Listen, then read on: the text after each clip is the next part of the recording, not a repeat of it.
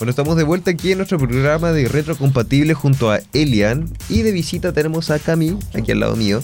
Hola Cami. Oye, Bueno, ha estado eh, todo el rato aquí con nosotros, no la habíamos saludado en vivo. En nuestra pausa comercial nos llegó una noticia de último minuto. Oye, Atención. un último minuto y que se me acaba de perder la noticia, pero aquí está. Yo la Eh, tengo, tranqui. Amber Heard va a ser reemplazada en Aquaman 2. Uy, es- hay recorte y recast.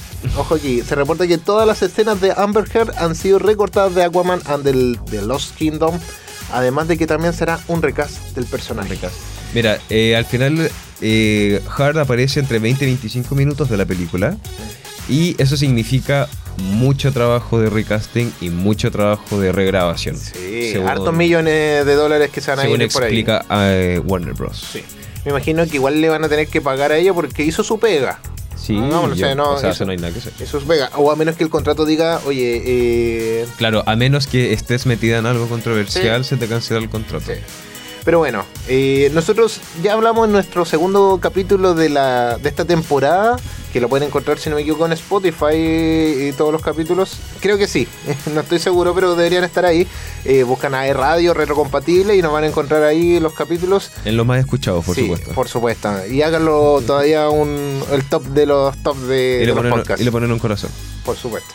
Ahí pueden escuchar nuestras opiniones sobre el recast que podría ser perfecto para Amber Heard. Estábamos hablando de eso, así que bueno, ahora nos vamos con. Vamos a cambiar la música, mira. A ver si me resulta.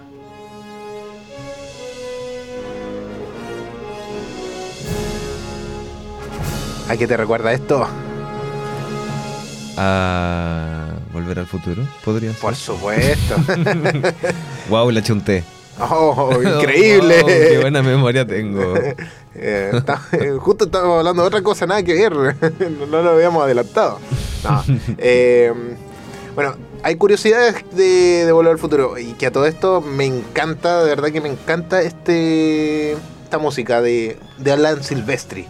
Que también, como dato curioso, que no está dentro de estas curiosidades por lo que yo sé, eh, Alan Silvestri es el compositor eh, también de la música de Avengers. Nietzsche, buena. ¿eh? Y de hecho, rosa, o sea, de Elian. Si ustedes eh, les gusta analizar la música y todo, o si les gustaría conversar de eso, lo podemos conversar, pero también el hecho de que hay similitud entre esta música y la de, de Avengers, eh, no sé si el Avengers, sí, de la Avengers eh, 1 y así Ujú. posterior, en las siguientes también, hay similitudes, en cuanto obviamente por el compositor, pero es un, gran eh, acierto que hicieron Marvel Studios. Y bueno, ya dijimos que una de estas curiosidades es que el guion fue rechazado más de 40 veces. Eh, Robert Zemeckis eh, tuvo que ir golpeando puerta a puerta todo el tiempo, pero porque Gail, Gail se, llamó, se llama, eh, es quien desarrolló esta idea en un guion, porque él, Robert Zemeckis, es el que tenía la idea a modo general, pero está en ese guion. Bueno, luego tardó cuatro años en encontrar a alguien dispuesto a filmar su guion. Ya, Volver al Futuro ha sido rechazada por todos los grandes estudios de Hollywood varias veces. En total, el guion fue rechazado más de 40 veces antes de ser aceptado por Universal Pictures. Como, me- como bien mencionábamos, eso es un gran ejemplo de resiliencia y Sí. perseverancia. Sí, hay, hay mucho, hay mucho que, que destacar de eso. Y bueno, ahora tenemos que ir avanzando rapidito porque el tiempo siempre apremia. Oye, Sí. mira, también como curiosidad querían cambiarle el título a Volver al Futuro. Al principio, eh, un ejecutivo de Universal Studios se le ocurrió la idea de cambiar el título al El astronauta de Plutón.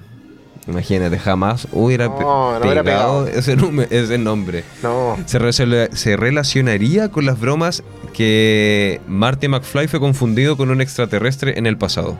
Como no querían pelearse con su jefe, Zemeckis y Gale pidieron ayuda a Steven Spielberg.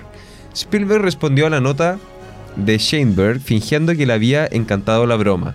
Avergonzado y no dispuesto a admitir que hablaba en serio, Sheinberg abandonó la idea. buena jugada, buena jugada. Oye, Ah, era broma, te la creíste.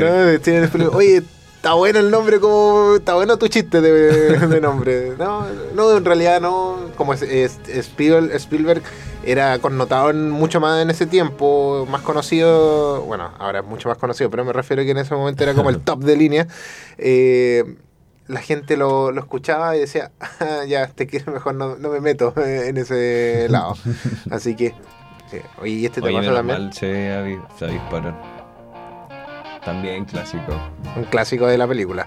Y bueno, sin embargo, eh, todas estas ideas de Chamber fueron rechazadas. Sugirió convertir al profesor Brown en Dr. Brown. Y la verdad es que funcionó. ¿eh? Cambiar el nombre de la madre de Marty a Meg a Lorraine. Que bueno, eh, Chamber estaba casado con la actriz Lorraine Gary. Entonces como que ese guiño ahí. Su mejor idea de lejos fue reemplazar el chimpancé mascota de Doc Brown, ah, llamado Champ, por un perro. La lógica eh, de Chamber era que ninguna película con un chimpancé ganaba dinero. ¿Mm? Inteligente. Inteligente. Y funcionó. Ahí Einstein lo vimos ahí ir viajar en el, al- en el tiempo y funcionó.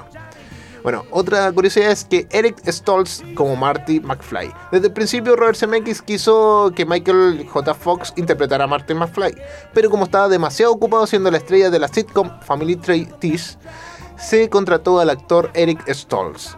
Stoltz fue muy aclamado por la crítica tras películas como La Máscara, como Máscara del 85 y Alguien Maravilloso en el 87, pero su estilo de actuación era demasiado intenso y taciturno para una comedia. Stoltz aprendió a patinar y tocar la guitarra para prepararse para el papel, sin embargo también se negó a romper el personaje, llevando el vestuario de Marty fuera del set e insistiendo en que la gente le llamara Marty. Según Thomas F. Wilson, que interpretaba a Biff Tannen, el famosísimo bully de, de la película, Stoltz solo salía del personaje para coquetear con Leah Thompson, que interpretaba a Lorraine Baines. Eh, cuando Michael J. Fox quedó libre en medio del rodaje de la película, Stoltz fue sustituido rápidamente. El actor apareció después de en éxitos como Pulp Fiction de Quentin Tarantino en el 94 y Jerry Maguire en Seducción y Desafío en el 96. Así tal cual. Chao. Sí, chao. Te cambiamos. Es que, es que no, era el no era el actor que quería. No, po. Y la verdad es que Martin McFly tenía que haber sido. Sí o sí era interpretado por, por este actor eh, Michael J. Fox, que lamentablemente eh, tiene, sufre de Parkinson. Entonces, eso impide- impidió muchas cosas a futuro de su carrera artística, pero siempre es recordado como el mejor Martin McFly. Mm. Igual- menos dinero, Quisieron ahorrar bastante ¿eh? Sí. con esta. La decisión de sustituir a Eric Stoltz por Michael Fox como actor principal de Volver al Futuro supuso la pérdida de más de seis semanas de rodaje y de aproximadamente 5 millones de dólares del presupuesto de la película. Con las fechas límite acercándose y con una cantidad limitada de dinero a su disposición, Zemeckis y Gale tuvieron que reescribir su guion en tiempo real. Originalmente el clímax de la película iba a tener lugar en un sitio de pruebas nucleares en Nevada, con una explosión atómica que proporcionaría la energía necesaria para viajar en el tiempo. Esto sería un recuerdo de una escena al principio de la película en la que Marty ve un documental sobre las pruebas nucleares en la década de los 50. Todo eso ha sido abandonado y sustituido por un final en el que un rayo cae sobre el enorme reloj del juzgado de Hill Valley. Esto no solo redujo drásticamente el costo de filmación, sino que también hizo que la historia estuviera más enfocada y fortaleció la imagen del reloj en la película. Sí, la verdad es que eso lo encontré icónico. Todo este tipo de curiosidades y cosas que sucedieron son eh, como que cayeron preciso, le dieron en el Justo. blanco. Le dieron en blanco en esos detallitos, eh, aunque fueron imprevistos en ese momento, por, obviamente por el presupuesto. A mí igual le achuntaron bastante ya con perdiendo los 5 millones de Stolls. Sí. Pueden recuperarlo fácilmente en, en el set. Por en la supuesto, sí. ambientación. Bueno, un homenaje a la máquina del tiempo de 1960. Una de las películas más emblemáticas sobre viaje en el tiempo es la adaptación de 1960 de La máquina del tiempo, una novela clásica de ciencia ficción de H.G. Wells, dirigida y producida por George Pal y protagonizada por Rod Taylor. La película ganó un Oscar por su trabajo de efectos especiales. Y bueno, en el caso de Volver al Futuro, rinde homenaje a esta película en el diseño del panel rojo, amarillo y verde del DeLorean DMC. Los mismos colores utilizados en la máquina del tiempo de la película de George Pal. La escena inicial, con sus numerosos relojes, también recuerda una escena inicial del antiguo largometraje. Mira, ese sí que no, no me lo sabía. Que este, este homenaje que tenían. Y bueno, las 24 horas al día. La única razón por la que Michael J. Fox pudo aparecer en Volver al Futuro fue porque su compañera de reparto de Family Ties, Meredith Baxter, se estaba preparando para dar a luz a gemelos. Como resultado, el horario de la serie tuvo que ser alterado y Fox pudo trabajar a tiempo parcial en Volver al Futuro. O sea, tuvo dos pegas al mismo tiempo prácticamente. Y esto le dio la facilidad, esto está conectado con lo que pasó con, con Stolz. Y bueno, y fue para mejor, eh, gracias a Dios se pudo tener. Y bueno, durante las nueve semanas del rodaje, el equipo de filmación comenzó a trabajar con Fox solo por la noche, ya que pasó la mayor parte de sus días en Paramount ensayando el episodio de Family Ties de esa semana. Por la noche, un conductor la llevaba a cualquier lugar de rodaje Volver al Futuro. Fox trabajó en la película hasta primera hora de la mañana, cuando lo llevaron a su casa para que durmiera unas horas. Luego otro conductor lo despertaba, le preparaba un café y lo llevaba para, un, para otro día de ensayo. O sea, iba todo el día. Oye, increíble cómo hicieron las, escenas de día también. O sea, como que, oye, terminé de ir aquí, pa, corrí. Y, y, el, y la genialidad de poder eh, dividirte en cuanto, en tu, digo, en tu mente a los guiones. O sea, te estás aprendiendo los guiones de una serie y también el de la película. De y que te salga. Tienes que ser seco para eso, seguro. Y, y, te tiene que salir dentro de todo bien, porque si no, eh, ¿cómo lo. O sea, pierdes tiempo si te sale mal. Mm. O sea, un minuto extra, eh, no poder eh, avanzar tanto. Y para esta película, un minuto es mucha plata. Sí. Sí, bueno, pasado, presente y futuro es una de las actividades favoritas de los fanáticos de la serie de las películas es notar todos los pequeños detalles diferentes entre el pasado y el futuro de Hill Valley. Aquí están los datos más curiosos. Ojo aquí. Posiblemente, posiblemente tú ya conoces eh, este, este ejemplo más conocido que es el Twain Pines Mall, que es de como de, la, de los pinos. de los dos pinos. ¿sí? Cuando Marty viaja a 1955, destruye accidentalmente uno de los dos pinos que crecían en el terreno en el que algún día se construirían el Twin Pines Mall. Eh, cuando regresa a los 80, el centro comercial era el mismo, solo que ahora se llama Lone Pine Mall.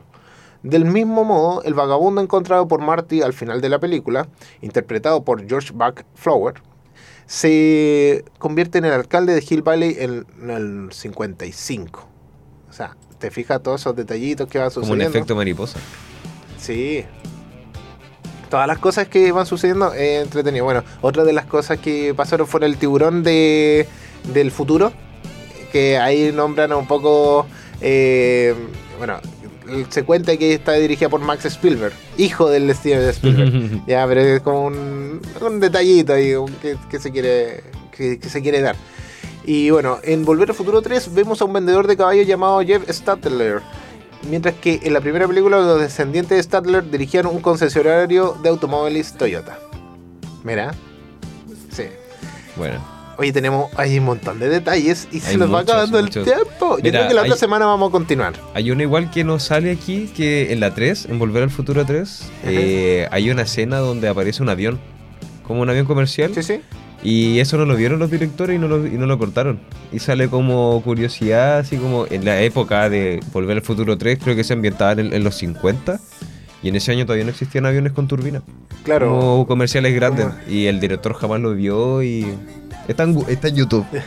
Pasó por el espacio-tiempo. sí, cruzó el umbral ahí. Sí. Oye, increíble. Oye, no sabía ese detalle, de verdad. Mira, buena curiosidad. Y también otro salía que también fue en Volver al Futuro 3 y en la escena cuando están en el tren, eh, a Michael Fox se le ve el reloj, como un reloj digital. Sí.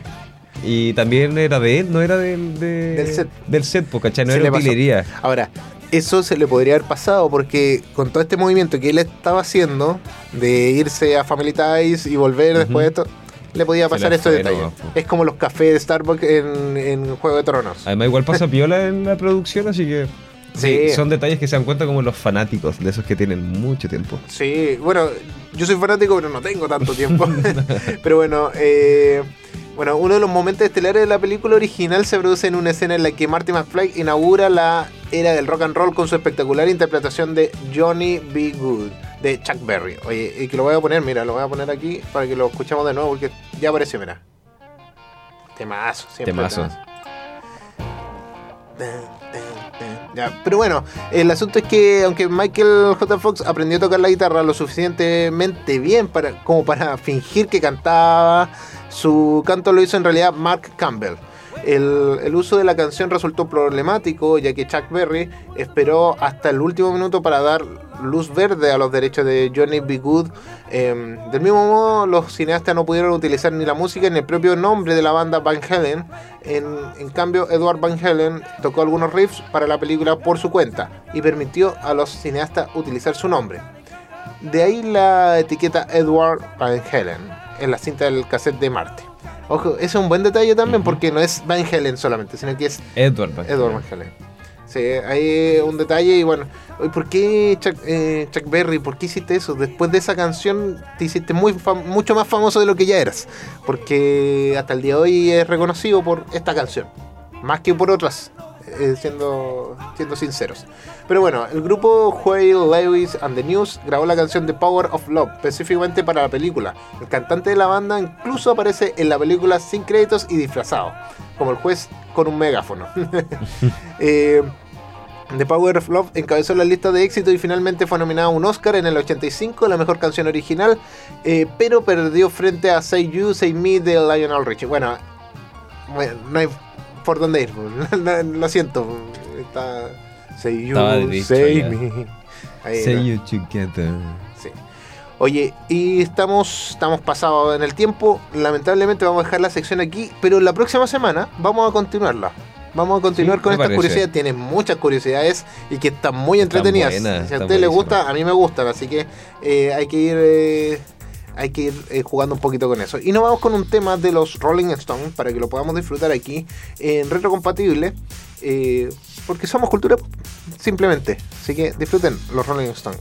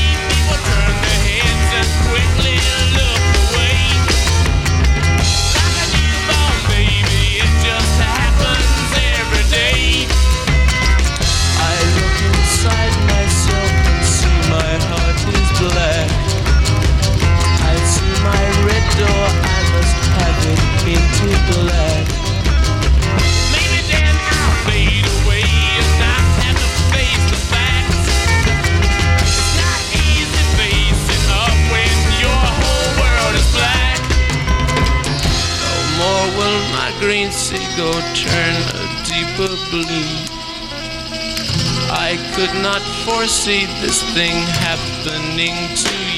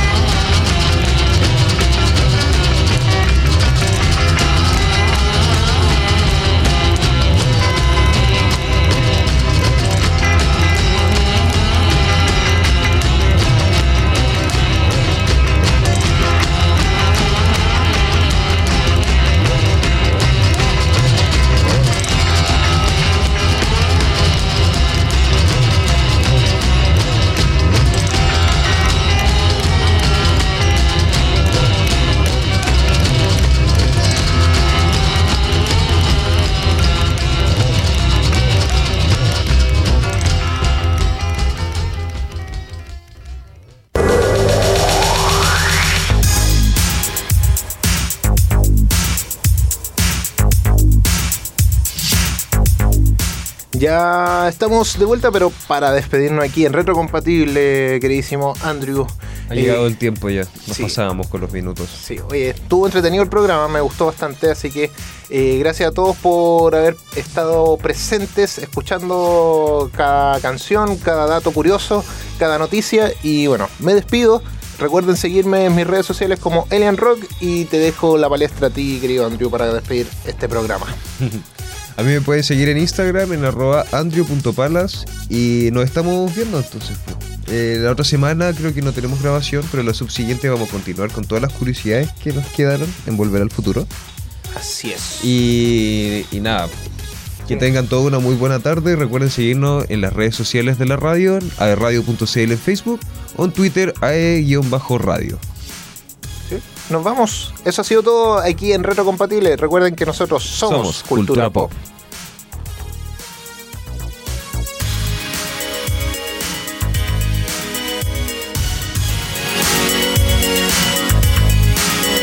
Escuchas Radio. ¿Ya tienes tu entrada para ver a Daddy Yankee?